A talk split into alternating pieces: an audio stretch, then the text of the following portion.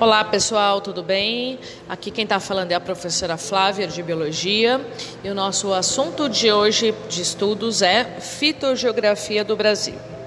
Fitogeografia nada mais é do que a distribuição geográfica de flora né?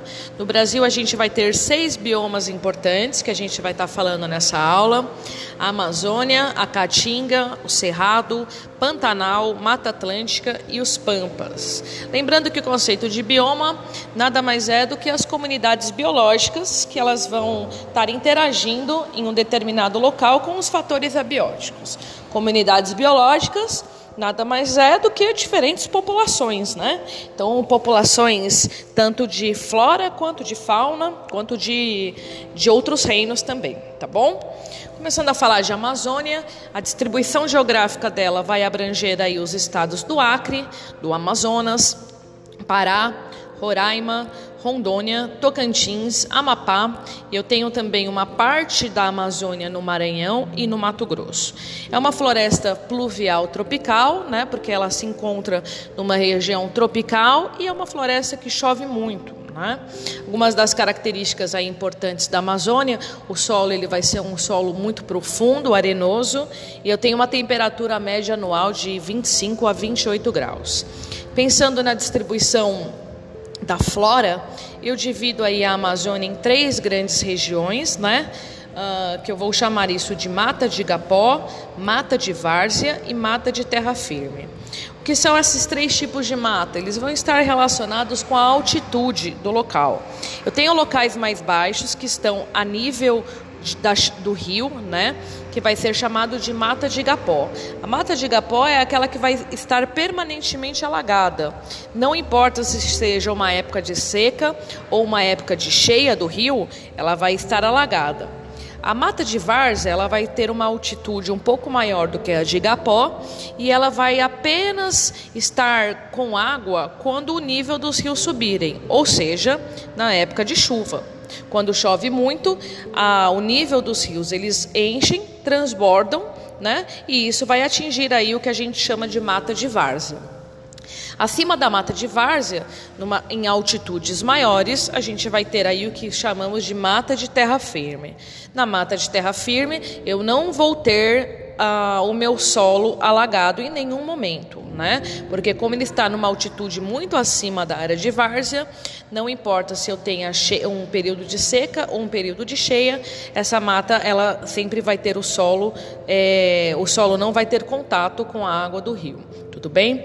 Mas por que, que é importante saber isso? Porque como cada, como cada uma dessas regiões está sujeita à disponibilidade de estar é, o, o, ano inteiro ou em algumas épocas do ano é, na presença de água, a minha fauna e a minha flora ela vai ser diferente em cada uma dessas regiões, né? Pensando em biodiversidade vegetal, eu vou ter aí mais ou menos 16 mil espécies de árvores dentro da, da floresta amazônica, que isso corresponde a mais ou menos 10% das espécies da Terra. A Amazônia é uma floresta que a gente fala que é uma floresta de dossel. O que, que significa isso? É uma igual aquelas camas antigas que aparece geralmente em filmes de época, que eu tenho do lado da cama uns, uns pilares em cima eu tenho uma cobertura, colocam um pano em cima, geralmente em filmes indianos ou em filmes de época aparece isso. Isso a gente chama de cama de dossel, né? Por quê? Porque ela tem uma cobertura acima. A, chamamos a Amazônia de floresta de dossel, porque se a gente for olhar a Amazônia de cima, se a gente for pegar um voo para sobrevoar a Amazônia, a gente não vê buracos. A gente olha tudo e parece um tapete verde, né? Ela tem uma cobertura, uma floresta totalmente fechada, né? E ao mesmo tempo é uma floresta de andares. O que, que significa isso? Que eu vou ter aí diferentes estratos vegetais, diferentes alturas de vegetais, né? Eu tenho desde espécies que vão ser rasteiras. Eu vou ter é, plantas que já vão ser herbáceas de 30 centímetros, 40 centímetros. Vou ter arbustos de 1 metro, de 2 metros. Vou ter arvoretas até 4 metros. Vou ter árvores de 10, 12 metros, até árvores aí de 40 metros. Então é uma, é uma floresta que eu vou ter diferentes andares, né? Em cada andar eu vou ter aí um tipo também de, de fauna diferente, tudo bem? Todas as árvores é uma floresta tropical. Em florestas tropicais, além da gente ter uma diversidade né, de espécies, a gente vai ter aí também ah, uma pouca quantidade de luz entrando, porque a floresta ela vai ser uma espécie muito próxima da outra, né? Isso vai fazer com que eu forme esse dossel quando eu olho por cima e quando eu entro dentro de uma floresta tropical, eu tenho a aparência de que ela é escura, justamente porque eu tenho aí uma dificuldade da passagem de luz, né? Uh, falando um pouquinho aí da mata de. Né? Mata de que é aquela que ela sempre vai estar alagada, as árvores, por exemplo, que estão lá, elas vão precisar ter algumas adaptações, né?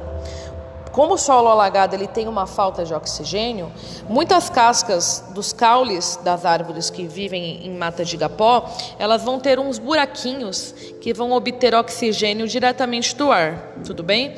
Esses buraquinhos a gente vai chamar de lenticelas. Dentro do bioma Amazônia, eu vou ter algum, algum, eu vou ter também uma mata de transição, né? Que a gente vai chamar aí de mata dos cocais. É uma, o que é uma mata de transição? Ela é um tipo de aglomerado vegetal que ela vai estar entre diferentes biomas, né? No caso da mata dos cocais, entre a Amazônia, o Cerrado e a Caatinga, eu vou ter aí essa formação que ela vai ter aí nas bordas elementos da Amazônia, do Cerrado e da Caatinga, e dentro dela vai ser um conglomerado de espécies vegetais totalmente diferentes. No caso da Mata dos Cocais, a gente vai ter um, um predomínio de palmeiras, ou, ou, do que a gente chama aí em botânica da família das palmáceas, tá? Os babaçus e as carnaúbas são as palmeiras aí com maior predominância. Os babaçus vão se encontrar próximos à Amazônia e a carnaúba vai se encontrar próximo à Caatinga. Terminando isso, a gente vai falar então da, da Mata Atlântica, né, o nosso segundo bioma agora. A Mata Atlântica, originalmente, quando o Brasil ele foi uh, descoberto aí pela Europa, né, pelos portugueses, alcançava aí toda a região do litoral e se estendia para o interior, né, desde o nordeste até o sul do país. Hoje em dia é um dos biomas, é o bioma que na verdade sofreu a maior devastação devido a ele ser, a, devido a ele ter essa exploração aí desde aí de, de 1530, né, que foi a primeira colonização aí do, do Brasil como é um bioma que ele vai estar no litoral, ele está totalmente sujeito à influência das massas de ar que vem do Oceano Atlântico, né? Por isso eu vou ter grandes variações climáticas também na Mata Atlântica. Diferente da Amazônia, que vai ter um solo profundo, o solo da Mata Atlântica é um solo raso e úmido e a principal característica vai ser a serrapilheira, né? O que, que é isso? Ah, como é um, também é uma mata pluvial tropical que chove muito, eu tenho uma grande ciclagem de nutrientes. As folhas vão caindo, galhos vão caindo no chão da floresta e, eles, e esses galhos, essas folhas que se acumulam, eles vão sofrendo um processo de decomposição natural, né? Uh, esse processo de decomposição natural vai tornar o solo da Mata Atlântica um solo muito rico, pensando aí em elementos né, para o desenvolvimento dos vegetais. É, e essa camada de folhas e troncos que vão ficar por cima é o que a gente dá o nome de, ser, de serrapilheira. Também é uma floresta de dossel que vai ter vários andares, né? Hoje em dia tem uns dados aí do, da SOS Mata Atlântica, que é uma ONG que destina-se exclusivamente a cuidar desse bioma, né? E retratar fatos dele, que falam que existe mais ou menos uh, atualmente cerca de 7% do bioma original. Se a gente for é, comparar mapas da época do descobrimento do Brasil até mapas e comparar mapas com os do século 21, a gente vai ver que a, que a Mata Atlântica ela não apenas cobria a região de litoral, como ela avançava para o interior. Né? E hoje em dia, se a gente for olhar um mapa da Mata Atlântica, a gente vai ver apenas pontos, o que é muito triste. Mata Atlântica também é, uma, é um hotspot, né? é uma, uma região quente, assim como a Amazônia do planeta. Por quê? Porque são regiões que vão ter a maior quantidade a maior diversidade né, de flora e de fauna. Né? Eu vou ter aí uma, uma grande diversidade também de espécies de flora, né, dando destaque principalmente às bromélias e às orquídeas, né, que são plantas epífitas, que vão utilizar árvores como suporte para que elas consigam se desenvolver. Eu vou ter uma floresta de transição também que faz parte da Mata Atlântica, que a gente chama de Mata das Araucárias, né? Mata das Araucárias porque ela vai ser rica nessa gimnosperma, nesse pinheiro chamado de araucária. A espécie aí que a gente vai ter no Brasil é a Araucária angustifolia, também chamada popularmente de pinheiro do Paraná. A Mata das Araucárias era o o ecossistema que eu tinha em quase todo o estado do Paraná. Hoje em dia, muito dele foi perdido, né, devido ao, aos processos de urbanização. E eu encontro a Mata das Araucárias em, em, áreas de grande altitude também. Então, região, por exemplo, aqui em São Paulo, na região da Serra da Mantiqueira, Campos do Jordão, Santo Antônio do Pinhal, essas cidades mais altas, eu vou ter um predomínio aí de araucárias. Eu vou ter também uma mata de transição na Mata Atlântica, que é o manguezal, né? que é um ecossistema aí comum em regiões que eu tenho o encontro da água doce com a água salgada do mar, ou seja, manguezal só ocorre no litoral. As principais características dele vai ser um solo lodoso, compactado, ele vai ser pobre em oxigênio, porém ele vai ser rico em matéria orgânica. Eu vou ter também algumas adaptações da flora para suportarem então esse solo aí que vai ser pobre em oxigênio. Eu vou ter aí raízes aéreas, que eu vou chamar de pneumatóforos, que aí eu faço as trocas gasosas diretamente no ar. E eu vou ter glândulas de sal nas folhas, né? Como eu tenho aí uma área uh, que recebe muita que é o encontro né, de água salgada com doce, o excesso de sal que, as que a planta pega, ela pode excretar esse sal por essas glândulas nas folhas. Né? E eu tenho também os risóforos, que são caules que vão crescer para baixo na região de mangue. Outro ecossistema de transição da Mata Atlântica vão ser as restingas. A restinga nada mais é do que a vegetação que a gente encontra na praia, né? Eu tenho então um substrato seco e arenoso, vai ser inundado aí de períodos em períodos, né, periodicamente pelas marés. E a principal característica vão ser as herbáceas e os arbustos, né? A gente encontra áreas de restinga ainda preservadas no nosso litoral, aqui em São Paulo, no litoral sul e no litoral norte. No litoral norte, como é um dos litorais ainda mais conservados, região principalmente de Ubatuba, a gente encontra a maioria das praias com a presença de restinga. Nosso terceiro bioma que a gente vai falar agora é o Cerrado, né? O Cerrado ele fica no centro do Brasil, vai abranger aí os estados de Minas Gerais, Goiás, Tocantins, Mato Grosso do Sul, um pedaço da Bahia, do Piauí, do Maranhão, São Paulo e Paraná. Principais características geográficas do Cerrado, ele vai ter um clima tropical sazonal, uh, ou seja, ele vai, eu tenho um inverno seco no Cerrado e eu tenho chuvas na primavera e no verão. As folhas secas no inverno vão favorecer a ocorrência das queimadas, e isso é um dos fenômenos aí que vão ocorrer no cerrado, né? As queimadas naturais, que elas podem ser causadas aí por raios, né? É, geralmente vai ocorrer aí no inverno. Como eu tenho as queimadas naturais, as minhas espécies de flora no cerrado, elas são adaptadas ao fogo. Então eu vou ter aí árvores com os galhos retorcidos, com a casca muito grossa, para que elas consigam passar por esse, por esse período, né? E as raízes das árvores também elas vão ser muito profundas do cerrado. As folhas elas vão ter uma cutícula espessa, rica em cera.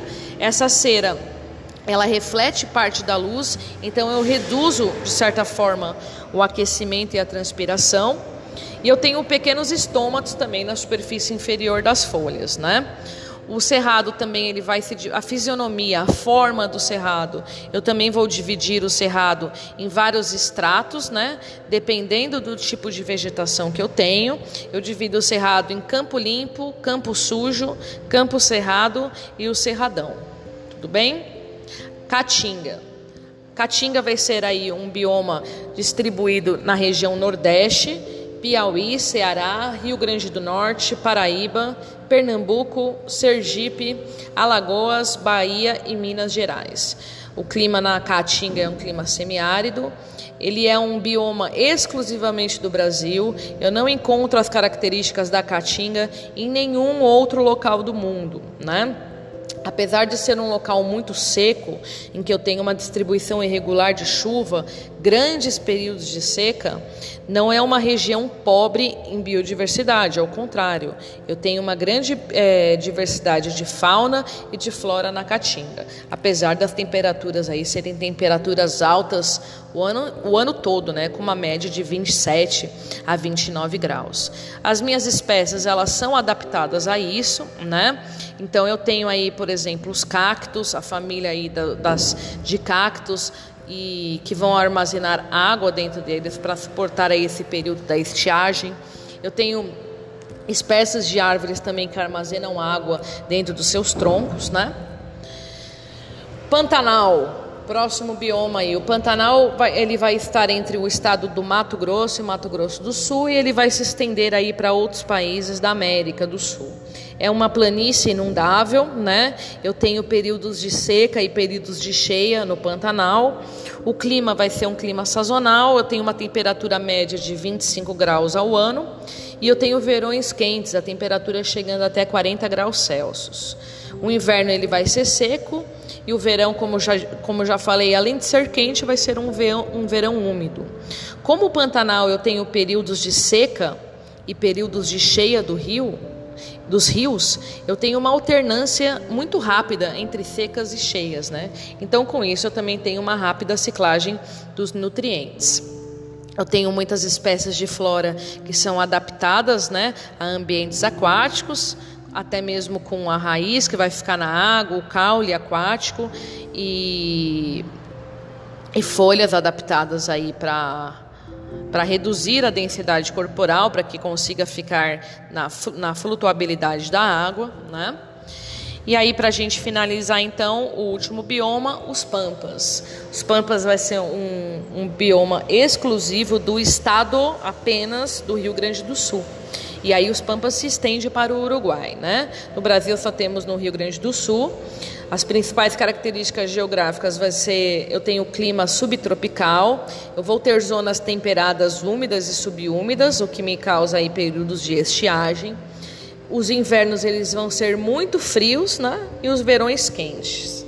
O solo vai ser fértil, porém ele vai ser pouco espesso. Os pampas, na verdade, eu tenho um predomínio das gramíneas, das famílias das, das gramas e das herbáceas. Eu tenho poucas árvores no, nos pampas, essas árvores elas vão ficar isoladas, são árvores aí de, de baixa estatura. Pensando da forma econômica, eu tenho aí a produção do mate no, no sul e também a criação de gado. Bom, por hoje é só. Espero que vocês tenham gostado aí dessa, dessa aula. Qualquer dúvida é só mandar que a gente responde. Um beijo para vocês e vamos lá estudar. Até mais.